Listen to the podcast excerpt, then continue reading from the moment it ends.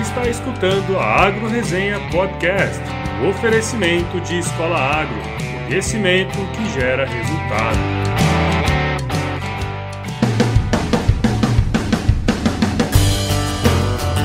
Olá pessoal, aqui quem fala é o Paulo Ozaki e seja bem-vindo ou bem-vinda ao primeiro episódio de 2018 aqui da Agro Resenha. Como você sabe, a porteira desse podcast continua aberta escancarada para quem busca se informar sobre assuntos ligados ao agronegócio. Dando início aqui ao primeiro episódio de 2018 e antes de qualquer coisa, gostaria de desejar um feliz ano novo para todo mundo que semanalmente vai estar aqui com a gente na resenha, e especialmente aqui o nosso gaúcho da fronteira, Ângelo Zelame, que de forma inédita está participando do segundo episódio seguido, hein, Ângelo? Ah. E aí, Tchê? Feliz ano novo para você, para toda sua família e valeu de novo aí pela parceria aqui no programa. Já começa com uma pergunta polêmica, hein? Nesse Natal, você conseguiu aguentar um peru inteiro? Uh, louco, hein? Buenas, pessoal. Sejam todos bem-vindos a 2018, que será melhor que 2017 e pior que 2019. Ah, isso é verdade, isso é verdade. Então, todo mundo seja bem-vindo ao primeiro podcast, o primeiro de 2018, fazendo o segundo consecutivo e que esse ano seja repleto de podcasts juntinhos com esse japa lindo. Ah, que bonitinho. É, olha, quanto aguentar um peru, a gente tá aí, né? Estamos aí. Mas aí, Paulette, quais são as metas para 2018? Quantos podcasts vamos ter? Pois é, cara. é, A ideia é fazer a mesma coisa que a gente fez no ano passado, né? Um por semana. E aí, com recessozinhos de final de ano, vamos fazer 52 episódios, fechado? Fechado? Beleza, Vamos ter então. que assinar de novo? Vamos- Não? acho que vamos ter que fazer um, Mais vacinador. mais vacinador. Mas a ideia é que esse ano a gente consiga realmente atingir a maior quantidade de pessoas possível, que consiga ter acesso a essas pessoas e elas se comuniquem com a gente aqui semanalmente, porque isso é que dá alegria pra gente fazer esse negócio toda semana, né? Show de bola, então. Bora para os 52 episódios de 2018. Então, beleza. Então, antes da gente partir aqui pro tema desse episódio, né, eu quero agradecer aos mais novos cinco membros que, mesmo com as festas de final de ano, tiraram um tempinho para escutar o nosso programa. São eles a Heloísa Zuconelli, o Paulo Crespo, a Suelen von der Osten, o Michael Ortigara Goulart. Rapaz, tem uns nomes difíceis essa semana aqui. E o Caio Zitelli. Muito obrigado, pessoal. Espero que seja apenas o começo de uma grande e duradoura parceria aqui, né? E você que quer ficar por dentro aqui das atualizações do nosso podcast ou até mesmo participar com a gente aqui no programa, basta clicar em membros lá no alto da página e se cadastrar. Como sempre é facinho, só chegar e dar uma clicadinha lá em cima que nós entramos em contato com você. Agora vamos logo pro episódio da semana que eu já tava com saudade, cara. É isso aí. Estamos ansiosos Ansiosos. para essa novidade. Firma o golpe que nós já voltemos.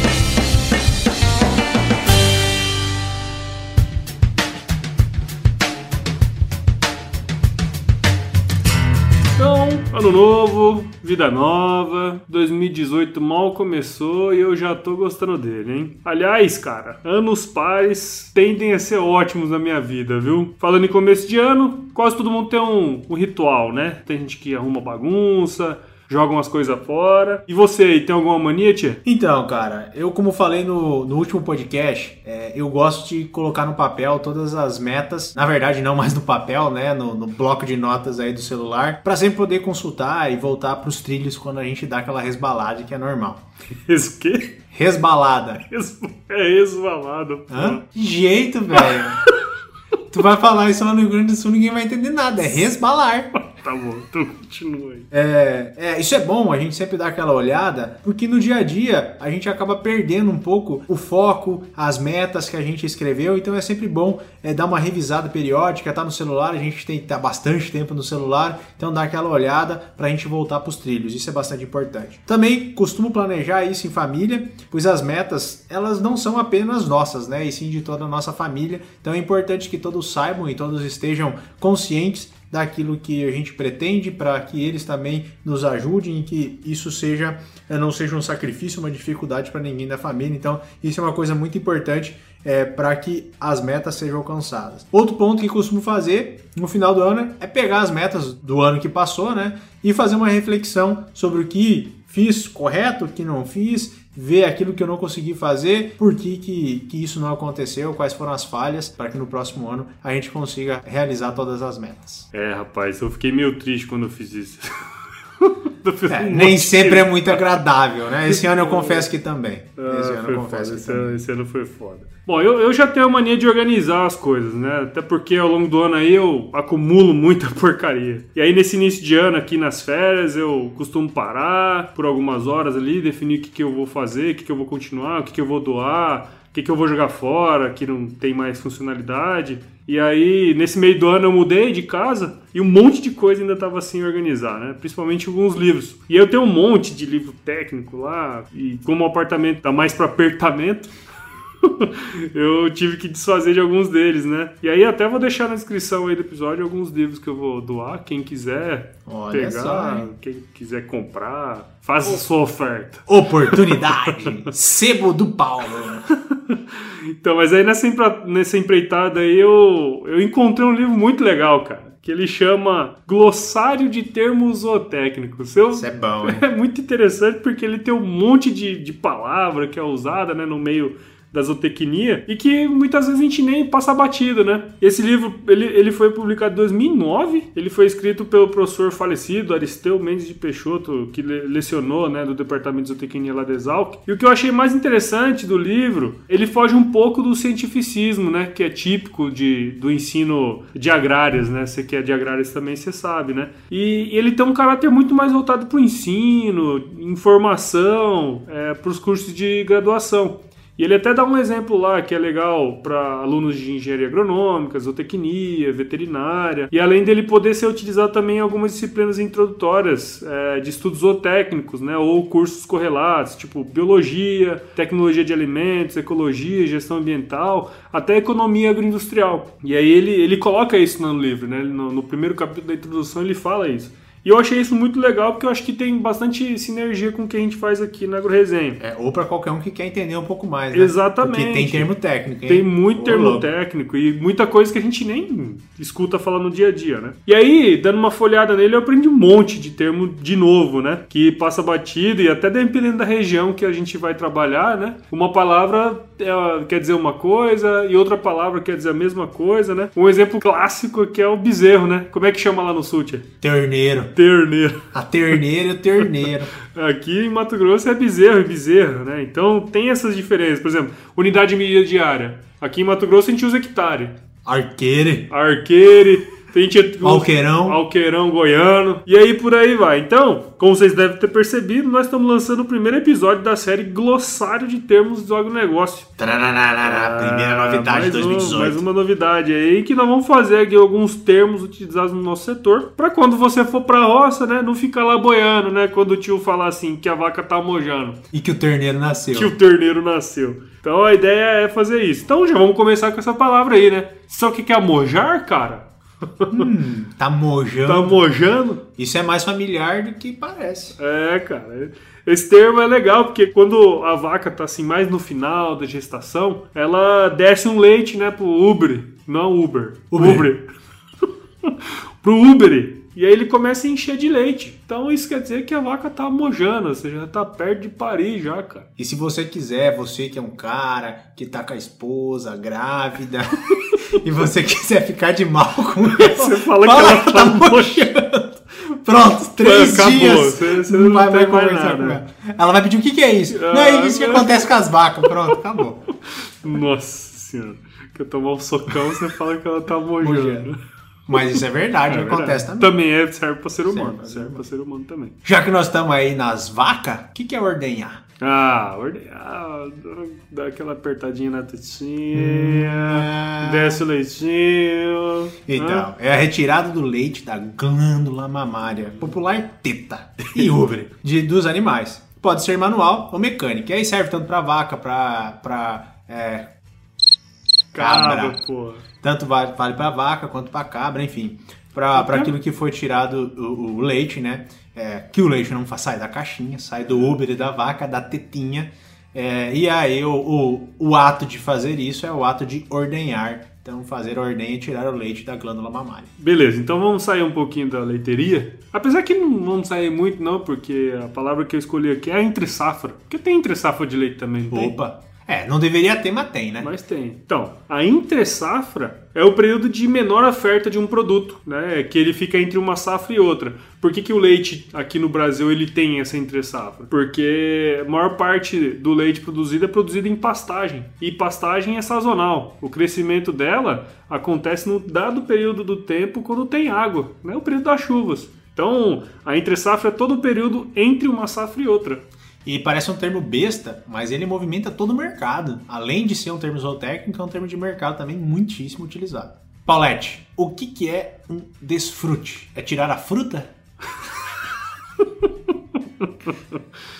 Então, é o processo de retirada de um indivíduo de um grupo. Pode ser um grupo de espécie doméstica ou silvestre, normalmente aplicado à espécie cuja ciclo produtivo finaliza com seu abate para fins comerciais. É, então. Por isso que eu tava falando da taxa de desfrute, né? Por exemplo, quando alguém fala assim, ah, a taxa de desfrute do rebanho é de 20%. O que, que significa isso? Significa que se você tiver 100 animais aquele ano e vender 20, a sua taxa de desfrute é de 20%. Ou seja, você tirou 20% dos animais de dentro daquele grupo para ser comercializado. Perfeito. Então de fruta não tem nada. Não. não. ah, depende. Você pode ter um desfrute da. Não, não. Da não, goiabeira. Não, não, não, não tem nada. Você colhe 20 goiabeira de 100. Tá, beleza.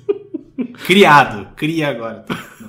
Tá, Vamos falando, falando, não, então vamos continuar falando aqui de frutas, Hum. né? Você sabe o que é uma estaquia? Ó, Ah, está aqui é isso aqui é bom. bacana. Está aqui, eu sei o que é uma estaquia. Mas o que que é uma estaquia? A estaquia é uma técnica, né? Ele é um processo de multiplicação de vegetais no qual se utilizam segmentos. São estacas de caule, raiz e mais raramente até folha. Mas vamos falar daquilo que a gente, que tu não soube responder, né? Lá, na- lá em cima. Hum, O que, que é um hectare? um hectare. Um hectare. Um hectare, eu, eu- eu acho que é uma unidade de medida, né? Exato. É a medida de superfície equivalente a 10 mil metros quadrados. Ou seja, é um quadrado de 100 por 100. Então, que gera os 10 mil metros quadrados. São 10 mil metros Não, quadrados. mas interessante falar do hectare é que é uma da. No Brasil, ele é o principal modo de se, de se medir área, né? Pra, vai comprar, vai fazer produtividade, a produtividade por hectare, a compra é por hectare também, na grande maioria do país. Claro que tem outras coisas, arqueiro, tem arqueirão. Quando a gente vai para os Estados Unidos, tem acres, né? Que também tudo é, é unidade de medida, mas ah, no Brasil o hectare é muito utilizado. Você sabia que na China a unidade de medida é o mu? Mu! É quantos mu a vaca dá? Mu. Um mu, dois mu. Eu acho que um hectare são 10 mu. Na verdade, são 15. Beleza, então, é ótimo isso aí, mas tem uma coisa que se, sem ele você não consegue produzir. Sabe o que que é? Várias coisas.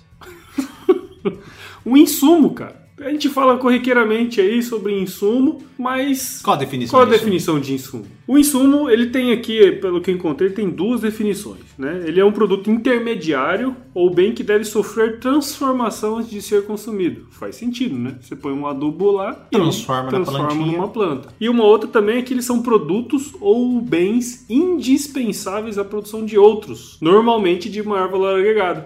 Então o insumo ele Maior tem valor agregado. Agrega- agregado. De menor valor agregado, caralho. Outro ponto, mutação. Esse aqui é top. Tipo X-Men. Tipo X-Men. Mudou. Então, mutação é bem interessante porque é qualquer alteração no genótipo de um organismo que ocorre no nível de gene, ou seja, lá no DNA é, do organismo, no cromossomo ou no genoma do é, organismo. As mutações dão origem a um novo material ou organismo. E aqui é interessante falar que foi da mutação que surgiu a transgenia. Só que é interessante falar também que essa mutação ela aconteceu naturalmente. né? Foi uma mutação de uma bactéria que foi identificada pelos humanos e que eles entenderam que podiam colocar genes dentro é, de, de, um, de um organismo para mudar ele geneticamente. Então a mutação é um fator muito importante que acontece naturalmente. Tem até melhoramento genético que acontece através de mutação, né? E que ele é muito utilizado e, e ele tá- possibilitou várias é, várias melhorias na produção. Por exemplo, a laranja, né, a laranja de umbigo, ela surgiu de uma mutação que através da estaquia ou de qualquer outra forma de propagação conseguiu se gerar a, a laranja de umbigo e se propagar ela é, como ela é propagada hoje. Não, isso é legal até você ter falado, porque o Marcelo Fernandes, que ele é membro do nosso, do nosso site, ele perguntou o que, que era transgenia. Né? Então, aí, Marcelo, demorou, mas não falhou. E é, e é, legal falar que é um, é um processo natural, óbvio, que o homem pegou e, e conseguiu fazer isso é, cientificamente, né? Mas é, é, tudo baseado na natureza mesmo, o que o processo de transgenia. Bom, eu vou falar aqui o meu último aqui. Você sabe o que é uma grade? Muito já gradiei. Muito já gradiou? Gradeava. No tempo em que dava pra um guri gradear.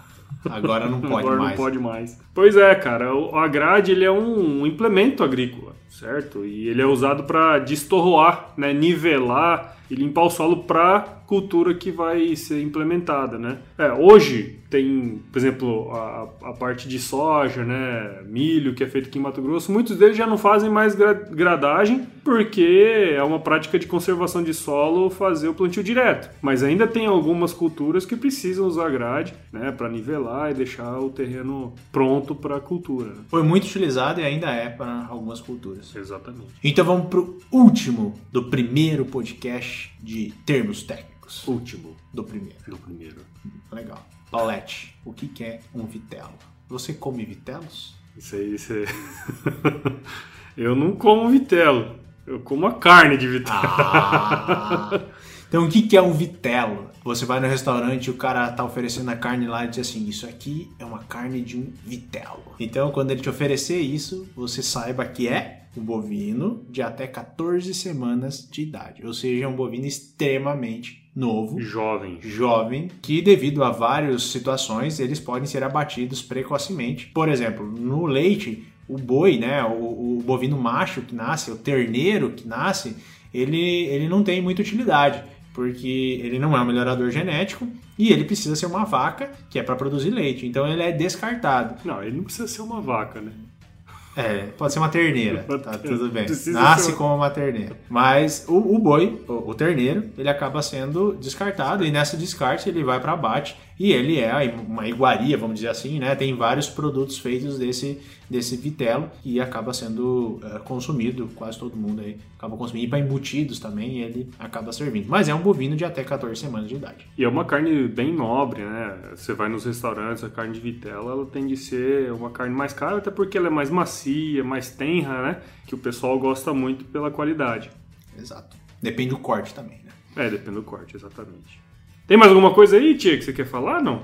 Não, vamos para as é, finaleiras. É isso aí, né? Então, beleza, acho que é isso aí. Vamos ficando por aqui com o primeiro episódio de 2018. Primeira versão do nosso glossário de termos do agronegócio. Acho que ficou bem bacana, não sei o que, que você achou aí. Acho que é o primeiro de muitos. E isso aí, então, que 2018 seja um ano de que todos consigam tirar do papel as suas vontades, as suas metas que façam as coisas de uma forma que os deixem felizes é, e que não tragam preocupações, reclamações ou algo do tipo. Então, que realmente as pessoas façam aquilo que traz felicidade para elas. Eu não sou supersticioso como o Paulo, que diz que os anos pares são melhores, mas eu tenho a certeza que 2018 será um ano inesquecível. Ah, com certeza. Um ano de muito aprendizado aí, né, Galchão? E vamos para frente, vamos cair para dentro. Exatamente. Então, vamos ficar por aqui, né? Se chover, não precisa molhar a horta, né?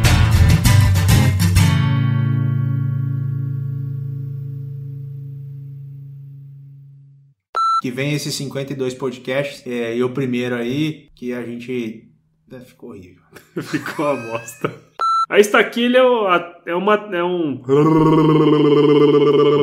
8.4, se não me engano, 4.2, né? Não, é 2.4. Ah, bom, depois eu vejo e falo. Você escutou a Agro Resenha Podcast, um oferecimento de Escola Agro, conhecimento que gera resultado.